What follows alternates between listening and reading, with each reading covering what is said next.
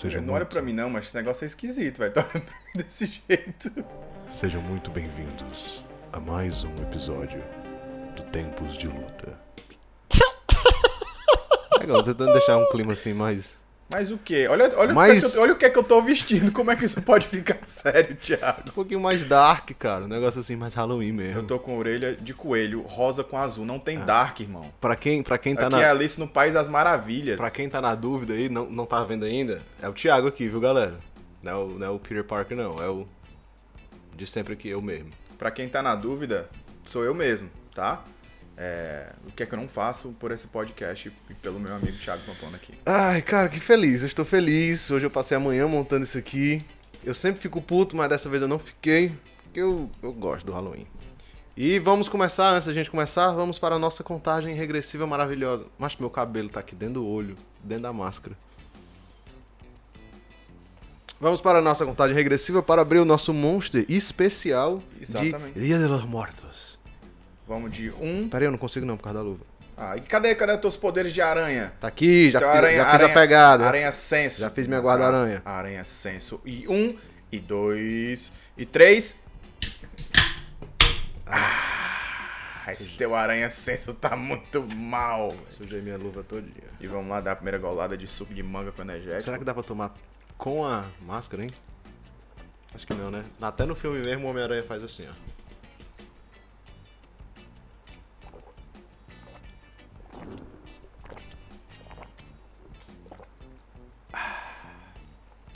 Vocês estão esperando só o arroto, né? Mas tudo bem. Eu ia fazer, mas eu não vou não. Vamos lá. Sem mais delongas. Semana passada nós tivemos muito trabalho aqui em Fortaleza. E Nós que trabalho. Fizemos a terceira edição do Victorious e a sexta edição do Triangle, um dia depois do outro. Uma completa loucura. Mas valeu a pena. Valeu. Foi muito, Valeu muito legal. É, o Victorious foi sensacional. As lutas não deixaram de. Já teve uma luta que a gente vai ter que comentar ela. Sim, óbvio. A luta do Gabriel Ramos com o Robson Robson Cassaco. Foi uma luta que a gente comentou da outra vez que o universo casou essa luta. Sim. Os dois estavam marcados para enfrentar outros adversários. Os dois caíram e essa luta aconteceu. E cara, foi uma luta espetacular. Que luta. Digna de, de, de UFC. digna de UFC, digna de prêmio Oswaldo Paquetá de Sim. luta do ano. Foi uma luta lá e cá o tempo todo.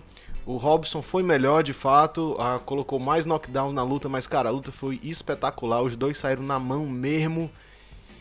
Ai, chega, eu tô emocionado de falar dessa luta. Realmente foi uma luta sensacional. Sensacional. É, aconteceu na, Bra- na Barraca Crocobit, né? Que sempre é um apoiador do, do evento. Os dois eventos, né? O Triangle na, na sexta e o Victorious no sábado. A gente sempre tenta fazer a melhor. Para de rir de mim, meu irmão, que eu tô tentando falar sério. Aí eu fico me vendo naquela câmera com a orelha de coelho, meu irmão. Dá uma raiva. Você que tá assistindo a gente aí no podcast, por favor, esse vale a pena ir pro YouTube assistir. Marcos Soares está com a coelhinha, com a orelhinha de coelho. E eu estou com a fantasia completa de Spider-Man. Marcos Soares tentando falar sério com a orelhinha de coelho. Enfim, né? Voltando ao raciocínio coelhinho. é, foram dois eventos em, é, em seguida, muito bons, muito organizado, visual bacana. Essa barraca fica de frente para o mar, literalmente, então tinha muita palmeira, tinha muito, muita brisa do mar. E foram eventos sensacionais. É, no, no- no Triangle, eu queria destacar a luta do Marcelo Marques e do, Ah, e do Marlos Incrível, Salgado, que foi incrível, sensacional. incrível, Se vocês não assistiram, é, sigam a página e no YouTube com certeza, né, Thiago? é, eu vou colocar, eu vou colocar o link aqui na descrição desse vídeo Exatamente. Foi, foi uma luta sensacional. O Marlos passou, acredito que uns dois minutos, mais ou menos, dentro de um triângulo muito apertado. E do triângulo ele saiu pra dentro de um katagatame Isso, muito muito apertado também. E virou tudo e acabou ganhando. Então é, o cinturão era do Marcelo Marques, era uma rivalidade já de muito tempo, mas os dois né, demonstraram muito respeito. Marcelo Marques imediatamente pediu a revanche depois. Ah, acredito que o Thiago vai pensar sobre isso. Se você é de Fortaleza, se você é do Ceará, você com certeza sabe quem é o Marcelo e o Marlos. São dois caras fenomenais no jiu-jitsu. Se você é de outros estados e, e nunca ouviu falar do Marcelo Marques e do Marlos Salgado, eu te digo pra assistir essa luta, cara. Realmente foi uma Sim. luta de altíssimo nível técnico. Os dois são dois faixa pretas jovens, muito, muito bons. E realmente colocaram um show de jiu-jitsu. E eu acredito até, Thiago, que no futuro essa rivalidade pode entrar no cage. Eu acho. Sim. Porque os dois já lutaram MMA. O Marlos estreou no Victórios ano passado no Amador. O Marcelo Isso. Marques já tem algumas lutas profissionais. Eu acredito que o Marcelo tem seis lutas profissionais. Mas acredito, o Marlos tem um caminho ainda a percorrer no MMA. Tem essa vontade, disse que quer fazer mais algumas lutas. Uhum. E quem sabe lá pra frente é uma coisa que a gente não consiga casar. Victórios, evento sensacional, terceira edição, também na mesma barraca. É, muita gente boa. A gente conseguiu trazer Gabriel Ramos de fora, Vinícius Favela que veio de fora também, o, companheiro dele, o Assis, também veio de fora. Algumas surpresas, eu queria muito destacar a luta do Gustavo Jones, que é um, um moleque alto, só tem muita perna, é muito conhecido pelo seu striking de alto nível. Chegou lá, puf, meteu um triângulo e finalizou. Então isso mostra muito a versatilidade do MMA, tudo que tem para oferecer e o quanto que o Victorious é, é, tá preocupado em trazer essas diferenças, né? Trazer caras de outras é, é, outras artes marciais para querer se testar, né? O, John- o Gustavo Jones é um cara que eu tô tentando trazer já faz tempo, porque todo mundo conhece o kickboxing dele, ele já lutou fora, já lutou na Espanha, já disputou cinturão, lutou no WGP. Então Scaus. é um, é, é um moleque muito, muito bom de porrada, novo e que tem um background no wrestling. Sim. né? Ele treinava luta olímpica antes de treinar kickboxing, ficou um tempo aí sem treinar, mas tem esse background, conhece da luta agarrada. E aí na sua estreia no MMA, ele finaliza. Então é um cara que com certeza vai voltar pro Victorious. É um cara que com certeza eu pessoalmente quero ver ele lutando de novo. É, evento bom, Triangle, Victorious. É, você mesmo falou, a gente fez a transmissão de algumas. A gente fez muita coisa, né? Os dois É. eventos, entre transmissão e A gente fez tudo, de casar as lutas. câmera e- Enfim, é, você prevê aí três ou quatro edições pro próximo ano, não é isso? Sim. Próximo ano, estou conversando com o Fernando Moura, que é meu sócio no evento, pra gente fazer pelo menos três edições do Victorious próximo ano. Já começar janeiro de 2020 com a agenda já pré-definida, a, pelo menos as lutas do primeiro e do segundo também já definidas, então muita coisa boa vem pro Victorious aí próximo ano. Lembrando, galera, que a gente fez a transmissão ao vivo, tá? Em alta definição, qualidade muito, muito boa. A gente conseguiu um parceiro bacana que foi a Luplay. E acredito que vai ser uma parceria que, que vai ser duradoura e saudável. Todo mundo gostou muito. Acho que o fato de você fazer uma transmissão, as pessoas às vezes não fazem, Thiago, com medo de público. Sim, Né? Mas a gente teve, a gente correu esse risco, a gente viu que é mesmo, não- assim, não afeta tanto assim, dependendo de como for. O, cara, a ti- é o que a gente já tinha falado no episódio passado que a gente comentou do Victorious. A atmosfera do evento é diferente. É, primeiro que você tinha uma cerveja artesanal lá no Nossa, evento, na área. VIP. Cerveja da Sensacional. Então, quem comprou a área VIP estava tomando cerveja artesanal da Bristone lá. No bar, quem quisesse comprar, tinha cerveja artesanal também. Você tinha a possibilidade de apostas. Sim. Então, é um ambiente que favorece muito o show. Você assistir em casa é uma coisa legal, a transmissão é boa, você ouve os comentários, mas, cara, pra quem tá lá é muito mais legal. Principalmente se você resolve apostar ali, nem que seja 5, 10 reais em uma luta pra ter mais emoção, tomar uma cerveja boa, ficar com a galera, conversar, ver o pessoal, realmente é uma atmosfera diferente.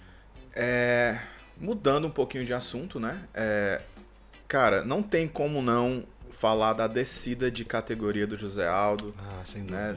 Indo, indo dos penas pros galos e quem já vai dar as boas-vindas pra ele é um maluco sinistro, né? O Marlon Moraes que já rasgou elogios pro José Aldo, mas a gente sabe que quando o queijo fecha, o único elogio é a mão na cara e, e- e- e pé no meio dos beiços.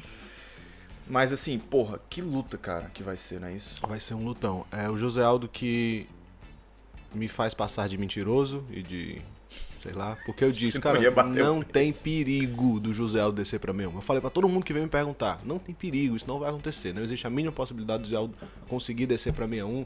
É um cara que sempre teve problema pra bater 66.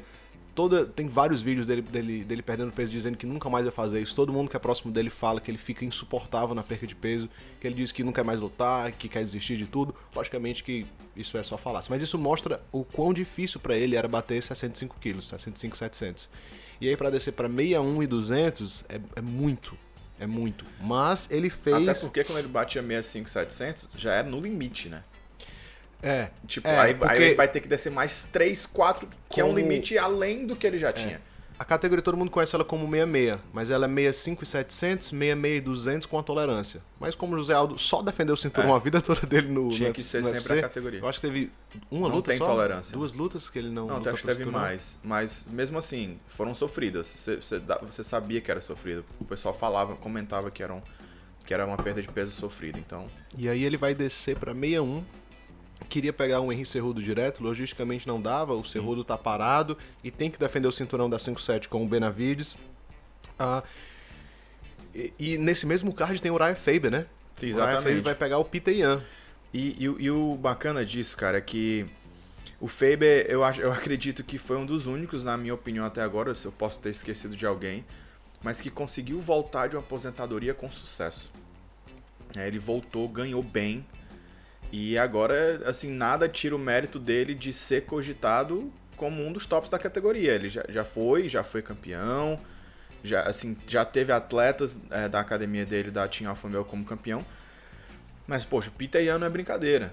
Né? Ele vai pegar um cara duro e acredito eu que se ele passar pelo Peter Yan, é, um, é uma resposta para todo mundo que achava que ele já estava velho demais, que já tava. Agora ele só tinha que cuidar da academia e da filha. Então, Esse último nocaute dele, da, da volta dele, já foi esse recado de que ele, Exatamente. que ele tá vivo ainda. Ele vai pegar uma pedreira, realmente é uma luta muito Sim. dura. O Yan é muito bom em tudo, é mais jovem, é mais rápido, é mais explosivo. Tá invicto, então é uma luta duríssima. Se o Faber passar pelo Yan, com certeza absoluta, ele tem um title shot aí na mão ou algo muito próximo disso.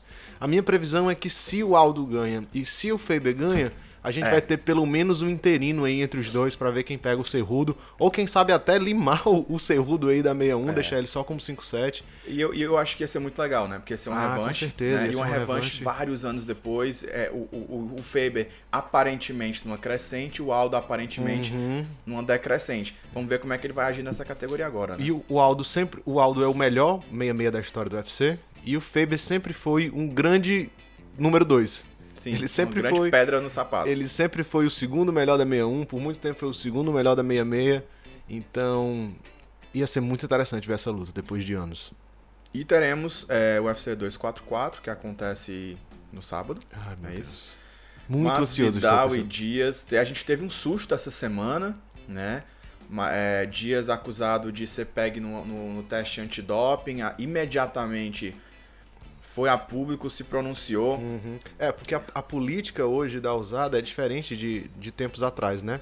Antigamente, quando um atleta caía no doping ou alguma coisa assim, a usada comunicava, vinha a público primeiro pra dizer, olha, esse cara foi pego, e aí o cara perdia patrocínio, o cara ficava com, com fama de, de, de trapaceiro e tudo mais, e aí depois que ele conseguia provar que era inocente, a merda já estava feita. É, isso prejudicou muita gente no passado. Então, o que, que a usada tá fazendo hoje em dia? É, por exemplo, se você cair, se o Max cair no antidoping, a usada vai lá pro Max e fala: Max, ó, tem alguma coisa errada aqui no teu exame, a gente vai investigar pra ver o que, que foi, não fala nada, segura aí.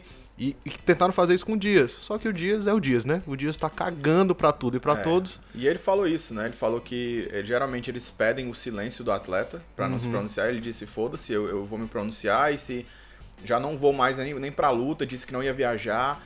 Então foi uma pressão muito grande. Era uma luta, é uma luta pelo cinturão BMF, né?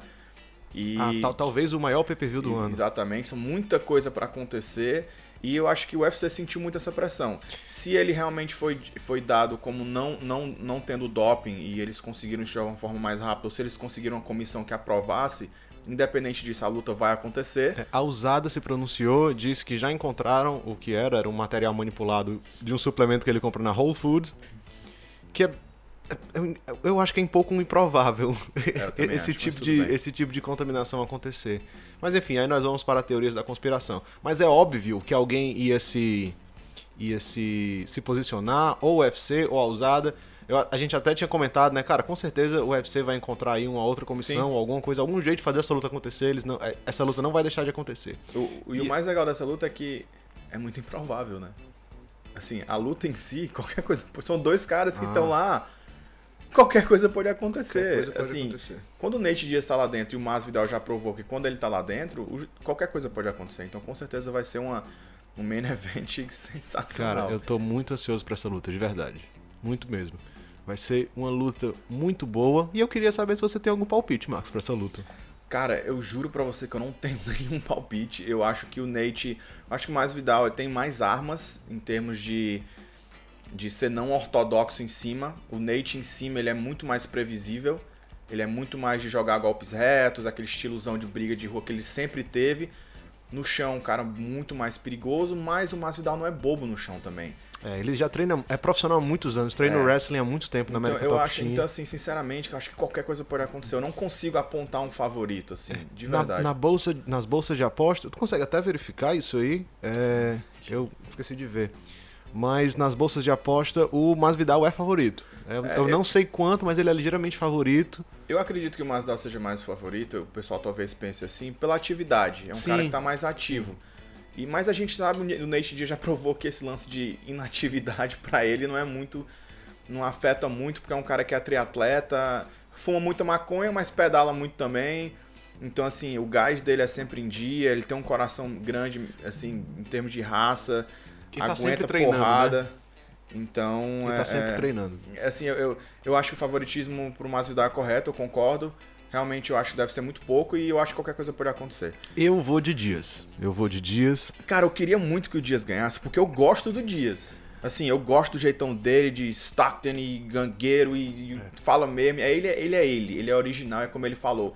McGregor, Colby Covington, essa parada de se promover, ele já fazia isso antes de todo mundo. Só que ninguém levava isso a sério, porque era o jeito dele. Ninguém tava, ele não tava criando um personagem. A forma que ele é ali dentro é a forma que ele é fora. Então as pessoas não, não entendiam isso como ele querer se promover. Ele tava só sendo ele. E hoje em dia eu acho bacana porque a galera continua se promovendo e ele continua sendo ele. E continua dando certo. Então isso é bacana. Eu acho que o estilo de jogo ah, que o Masvidal tem feito ultimamente favorece o Dias. É, o Masvidal gosta muito de trocar mão, o Dias é muito, muito bom boxeador. É um cara com queixo de ferro também, é muito difícil ah, derrubar o Dias. É um cara que ganhou de, de vários strikers de renome, inclusive o McGregor, um cara que trocou mão muito bem com o McGregor, então o Dias, se a luta for o que a gente tá esperando, um, um brawl, uma, uma troca de mão na cara, eu acredito que vai favorecer o Dias. E eu não sei se o Masvidal vai querer fazer jogo de grade, jogo de isometria, porque cansa muito e são cinco Sim. rounds, né? E o Dias, você falou, é triatleta, é, um ele cara o com gás. gás. é um cara com gás sensacional. Então, cinco rounds ah, de isometria eu acredito que o Masvidal não vai querer fazer. Então, possivelmente a gente vai ver uma, uma luta de mão na cara.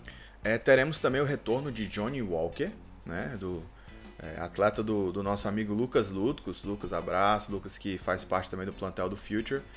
É, Johnny Walker voltando depois de aquela, daquela lesão infeliz, né? Que ele teve quando foi comemorar a sua última vitória. É, lesionou o ombro. Aqui em Fortaleza, não foi essa luta? Foi, acho, não, não lembro, acho que foi em Fortaleza, não, não acho acho, que acho que não foi, foi. não, não lembro. Eu só sei que ele se lesionou, é, passou por um tratamento intenso lá no UFC PI, né, que é o Performance Institute, que é um instituto só de performance do UFC, tem fisioterapia, crioterapia, tudo, preparação física pros, disponível para os atletas do plantel do UFC. Tá completamente recuperado, tá de volta para mostrar que consegue é, é, continuar nocauteando a galera da categoria dele. É, é, ele vai lutar contra um duríssimo Corey Anderson que vem provando. Muitas, muitas pessoas subestimavam o Corey Anderson, Corey Anderson que saiu do TUF, mas é, o Johnny Walker real- realmente vem atropelando todo mundo. O Johnny Walker ganha- conseguindo ganhar do. do. do não, é do cara que eu acabei de falar? Corey Do Anderson. Corey Anderson, acredito que ele vai aumentar muito. O patamar dele vai aumentar muito e. e os ganhos, da, os ganhos dele também provavelmente irão aumentar muito. Então, Essa, o topo dessa categoria tá bem doido, né? A gente tem o Dominic Reyes que ganhou do Chris Weidman, que possivelmente Sim, é é o o próximo, é, no cinturão aí com o John Jones. Eu acho que não tem nenhum outro nome. É, tem o Thiago Marreta que vai voltar agora em 2020. A gente tem o- Johnny Walker em ascensão, caso ele vença o Corey Anderson. Era uma- seria uma luta interessante antes do cinturão a gente ter um, um Dominic Reyes e Johnny Walker. Seria uma luta muito, muito ou, legal. Ou, ou, ou, é, Dominic Reyes e Marreta, ou então Johnny Walker e Marreta, que também é uma possibilidade, né? É, é, eu acho que Johnny Walker e Marreta é o mais provável Também. por questões de tempo, né? A gente vai ter. acho. O John Jones vai ter que defender o cinturão é, logo. E o único qualificado para fazer isso é o Dominic Reyes agora. Então talvez a gente, ter, a gente tenha um John Jones e Dominic Reyes aí pro começo do próximo ano. E aí, pouco tempo depois disso, de repente, Marreta e Johnny Walker pra também- ver quem é o próximo. A gente tem também, assim, porque, que- querendo ou não, o Johnny Walker, ele lutou, ele lutou, não lutou com ninguém ranqueado ainda, né? Então, assim, a gente tem a possibilidade, É. a, gente, a gente tem a possibilidade de Shogun também, que não é, talvez não seja mais ranqueado, mas é um nome. Isso eu acho que vai depender muito da estratégia do empresário dele, do Lucas, de é, colocar ele com alguém que vai valorizar a vitória dele. Né, para que ele possivelmente consiga chegar aí. O Corey Anderson já assim, é esse cara, né? Já é um cara ranqueado. Eu acho que. É um cara que vem se provando muito dentro do evento. E ele. E. O que, que eu ia falar? Esqueci. Mas o Johnny Walker vai pegar esse cara ranqueado e ele tá nessa hype. Ele Sim. tá nessa hype, né? Todo mundo falando dele, todo mundo falando de quão Sim. legal seria essa luta com o John Jones. Então, com certeza, ele vencendo o Corey Anderson bem, vai ter couro, vai ter gente querendo ver essa luta, que é o mais importante, né? Que é o, mérito comercial.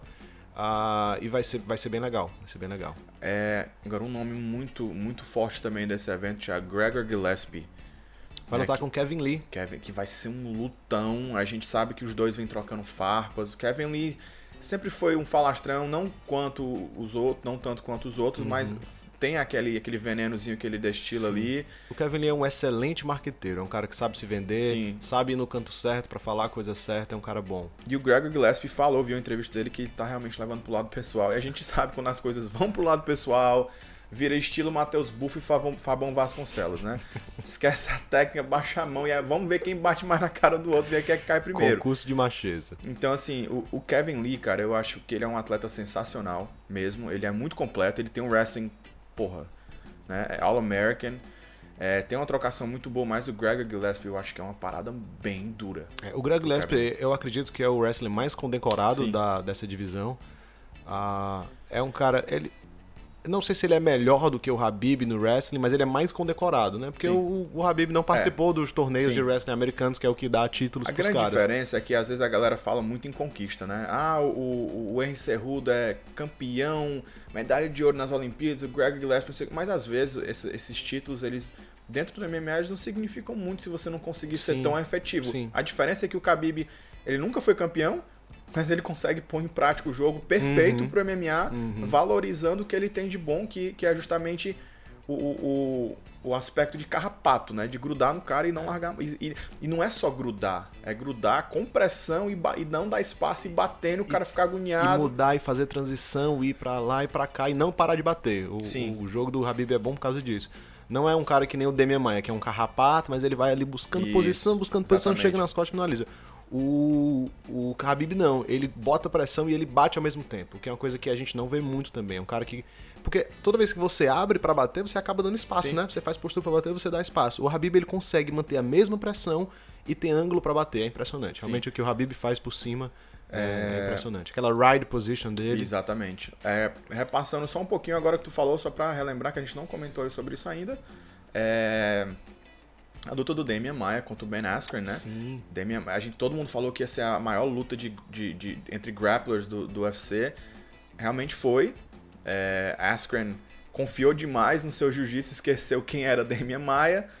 E acabou sendo mais uma cabeça que o Damian Maia colocou na prateleira. Naquele velho e bom mata-leão. E, e chegou a falar depois, na, na no pós-luta, que é, ele, Ben Askren, considerava Damian Maia o melhor grappler é, na atualidade do MMA no mundo. E você escutar isso de um cara do nível do Ben Askren só, só te coloca mais lá em cima, né? Cara, o Demian Maia, ele é fenomenal. O Demian Maia, realmente, ele é, ele é outro nível. Eu acho que o jogo do Demian Maia é, nas suas devidas proporções, lógico, parecido com o jogo do Marlos. Sim. A- a- ao ponto que você... É é a sensação que eu tenho, né? Com o Marlos eu já treinei, então eu posso falar isso, mas quando eu assisto as pessoas lutando com o Demian, parece que você tá confortável. O Demian cai naquela meia guarda, parece que você tá confortável, você vai fazer postura pra bater, e aí você vê ele tá se levantando, já sai no single leg, derruba e pega as costas. Né? Então, a, a sensação que me parece quem tá lutando com o Demian é que o Demian deixa o cara confortável. Aquele tipo de jogo. na, na teia. É, ele. ele o- você tá lutando com o Demi e você acha, pô, ele não é essas coisas todas, eu tô bem aqui, eu não vou ser raspado, ele não vai sair daqui. E quando você. Puf, quando você pensa de nada, Demi Maia raspou, já caiu no single leg. E o Marlos é muito parecido isso também. O Marlos tá aqui com você, fazendo suas pegadinhas, você tá, beleza, aqui eu tô em casa. Aí você pisca o olho, o Marlos tá nas suas O costas. que mais me, me, me, me- Salve, Marlos. O que mais me deixa feliz do, do Damian Maia, cara, é que o Damian Maia é um cara que não só defende o jiu-jitsu, mas é aquele jiu-jitsu old school, né, cara? Sim. Cara, aquele jiu-jitsu efetivo. Você, por exemplo, a gente tá falando do Marlos e do Marcelo, é, a gente vê que o jiu-jitsu deles, eu tô falando pra, justamente pra vocês ficarem curiosos pra assistir essa luta do Marlos e do Marcelo. Vale a pena. Vale Porque a pena realmente foi muito legal. Mas o, o jiu-jitsu deles, você vê que é um jiu-jitsu muito moderno. Birimbolo, 50-50, catada de perna, vai pras costas. O que é legal, mas o que é legal pro jiu-jitsu. O, o Demian Maia é aquele jiu-jitsu Feijão com arroz. feijão com arroz, é, passou, montou, já busca a finalização. Parecido com o jiu-jitsu de um outro campeão do Triangle. Exatamente, né? Tuba. Outra luta que vale a pena assistir também. As duas lutas principais Exatamente. do Triangle. Tuba é um campeão absoluto do evento, o maior campeão do evento. Finalizou o Thiago Macaco. Não tinha vencido por finalização ainda no, no Triangle. Finalizou pela primeira E ele vez. falou isso pra gente. Eu, Falou, eu queria né? finalizar É, eu pra queria mostrar que eu finalizar. também tenho finalização. E o jiu-jitsu jiu-jitsu do Tuba é isso aí, é old school. É Eu- passar eu minha eu guarda, é botar um ombrão, é eu botar consigo, eu pressão. consigo comparar muito mais o jiu-jitsu do Tuba com o Demian Maia em termos de efetividade Sim. do que o do, do Marlos. Sim. É, o que mas- eu quis comparar do Marlos é essa sensação que o Marlos Sim, lhe dá sim. de, de, de confiança. sim. De Não, você achar que certeza. você tá bem e você não tá, você tá lascado. Não, você já com caiu certeza, na eu, teia eu dele. concordo com isso. É, eu, eu tô falando, eu tô falando.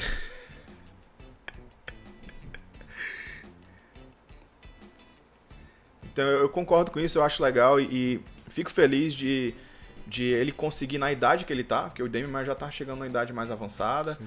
Conseguir ainda lutar nesse alto nível e pôr em prática essas posições que você vê, caramba, são posições tão básicas. O mata-leão, galera, você aprende na primeira. É uma das primeiras finalizações que você aprende, cara. O Demian Maia, ele faz meia guarda, aquela meia guarda de você esgrimar o braço, sair pra perna e single leg. O jogo dele é esse. Todo mundo sabe que o Demian Maia vai derrubar de single leg, mas quem consegue defender? É aí que você sabe que o cara é bom. Exatamente. Porque você sabe, você sabe o que ele vai fazer com você, ele entra na posição e ele faz o que ele quer. Mais ou menos o jogo do Dias também. Todo mundo sabe que o Dias vai chegar de, de, de jab direto e aqueles cruzados quase de tapa, Tapa. ninguém consegue parar ele. Exatamente.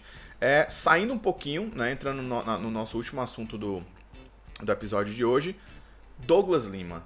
Né? A gente comentou, eu lembro que a gente comentou é, no último podcast que a gente falou sobre essa luta, que a gente disse que o Rory McDonald iria ganhar se ele aparecesse como Rory McDonald. Uhum. E ele perdeu porque ele não apareceu. Né? Ele foi um Rory McDonald acuado, é, parado. Douglas Lima passou duas, três semanas na Tailândia treinando com a galera lá, é, junto com o Jocão, junto com o irmão dele, com o Diego. Cara, dominou a luta de ponta a ponta, usou aqueles low kicks que mais pareciam machadadas, assim. O, o Rory voava de um lado pro outro. E o Douglas é um cara forte mesmo, é um cara grande, pesado pra categoria, bate pesada, ele sabe disso. Então você vê até pelo final, quando você olha pra cara do Rory, tá destruída. E o Diego, o Douglas tá, tá inteiro. Então assim, pegou o cinturão dele de volta e ainda recebeu um checão de um milhão de dólares, porque que como a gente falou, dá pra comprar Nada uma mal. meia dúzia de cueca da Seromo, tá entendendo? Então assim, é, tá no topo do mundo novamente. É, é, o, já, o Michael Venom Page já tava ali do lado de fora, né? Deu as congratulações pro, pro é Douglas, mas, mas já, mas já disse que, que vai atrás do cinturão, até porque foi meio feio pra ele a forma que ele perdeu. Então, assim, Rory não apareceu, mais uma vez mostrou que o psicológico talvez não esteja tão bem. E o Douglas Lima mais uma vez mostrou que consegue dar a volta por cima, psicológico muito bom, técnica muito boa, merecidíssimo, né?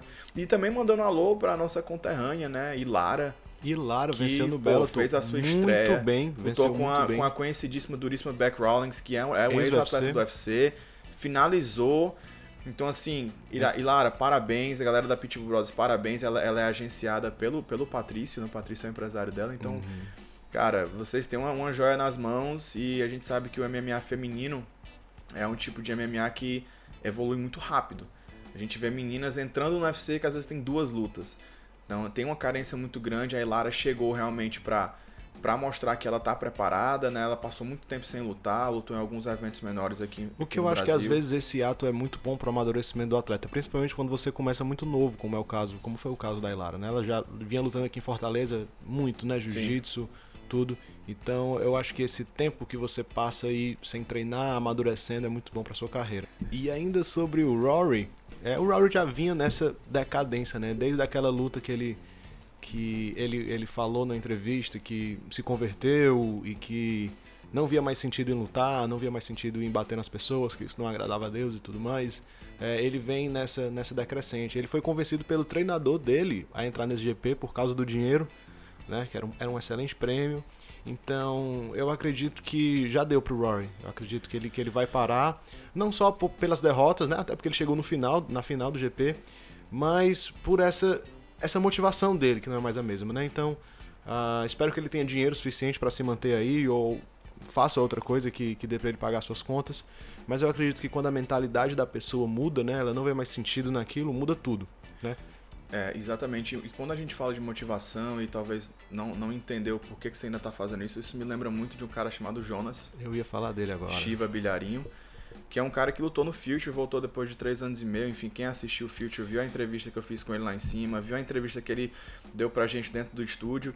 E ele falou e abertamente. A gente, né? E a gente vai conversar com ele também sobre isso. Vai sair já já episódio aí no podcast uh, da gente conversando com o Jonas, justamente sobre isso. A maioria das pessoas que tem esse encontro com, com, com Deus ou com o que você quer se chamar e conseguem aflorar essa espiritualidade elas têm o caminho contrário, né, do que o Jonas teve. É, é o caminho mais parecido com o do Rory, de não encontrar sentido nas coisas, de achar que Deus não se agrada disso.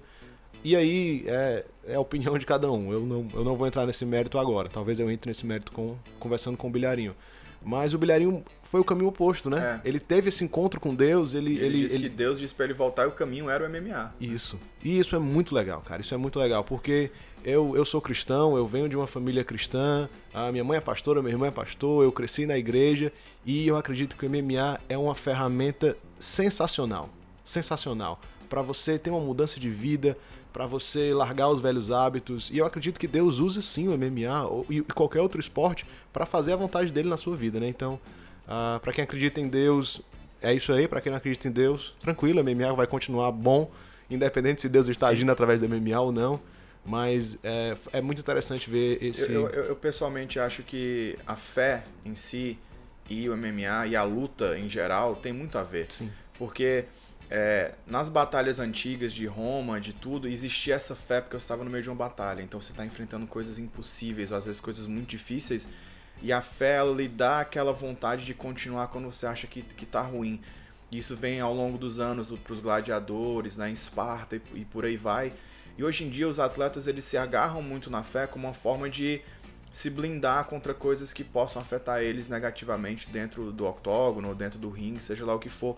Então é muito comum, como jogadores de futebol também, é, é muito comum você ver eles com muita fé, louvando a Deus e seja lá qual for a sua vertente de fé, seja cristão, católico, judeu, islã, eu, eu acho que a fé sempre é muito importante, né? uhum. né? E, e, é bacana quando você vê um cara que nem o Bilharinho que demonstra essa fé de uma forma um pouco diferente, né?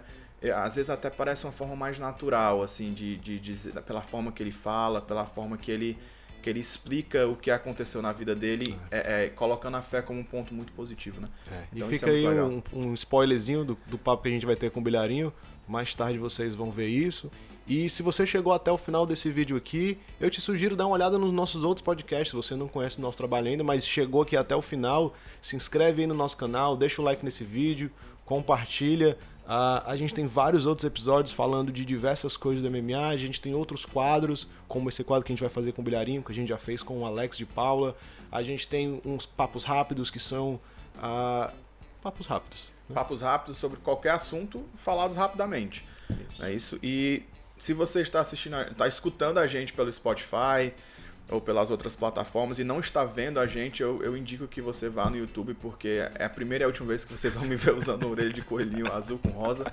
Então aproveitem, batam print, mandem para mim tirando com a minha cara, porque vai ser a última vez, literalmente. No próximo Halloween, estaremos aqui.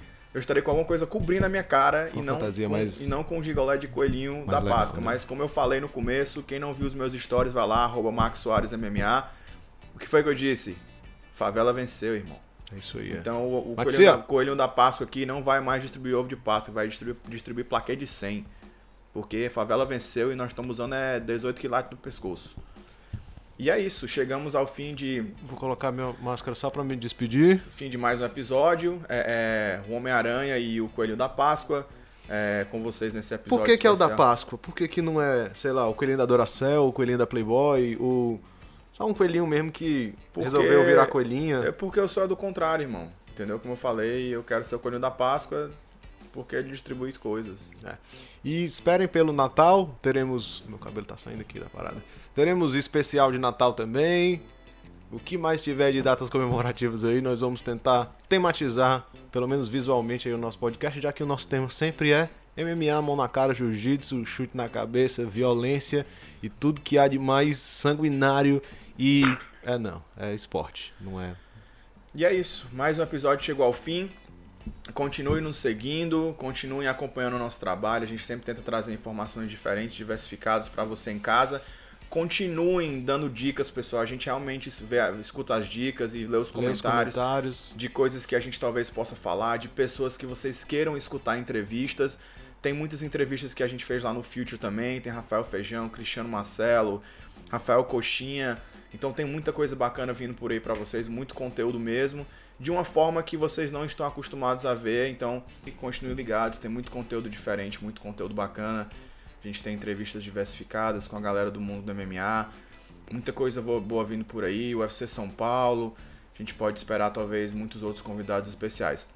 Então mandem mensagens, mandem dicas, digam o que vocês querem escutar e ver. Só por favor não digam que vocês querem me ver de novo com orelhinha de coelho, porque essa orelhinha não vai rolar mais. Vai sim. E é isso aí, pessoal. Muito obrigado. Peço mais uma vez para vocês se inscreverem no canal, curtir, assinar nossas plataformas de podcast, seguir a gente no Instagram, arroba podcast Tempos de Luta. Agradecer a Vika que está cuidando das nossas redes sociais, nossa parceira do evento, a Carlinha, o Alex também que vai participar mais ativamente aí das, das nossas programações. E o pessoal que assiste a gente sempre, o Ítalo, Ítalo Ronielli, Sim. Black Belt no Karatê, sempre assiste a gente, comenta, fala. Um abraço, meu irmão. Tamo junto. E é isso aí, né? E é isso. Valeu, galera. Obrigado por tudo. Ed, abração. Jorge Oliveira, Favela venceu, irmão. Tamo junto. E é isso. É isso Valeu. aí. A gente se vê por aqui ou por aí. Valeu!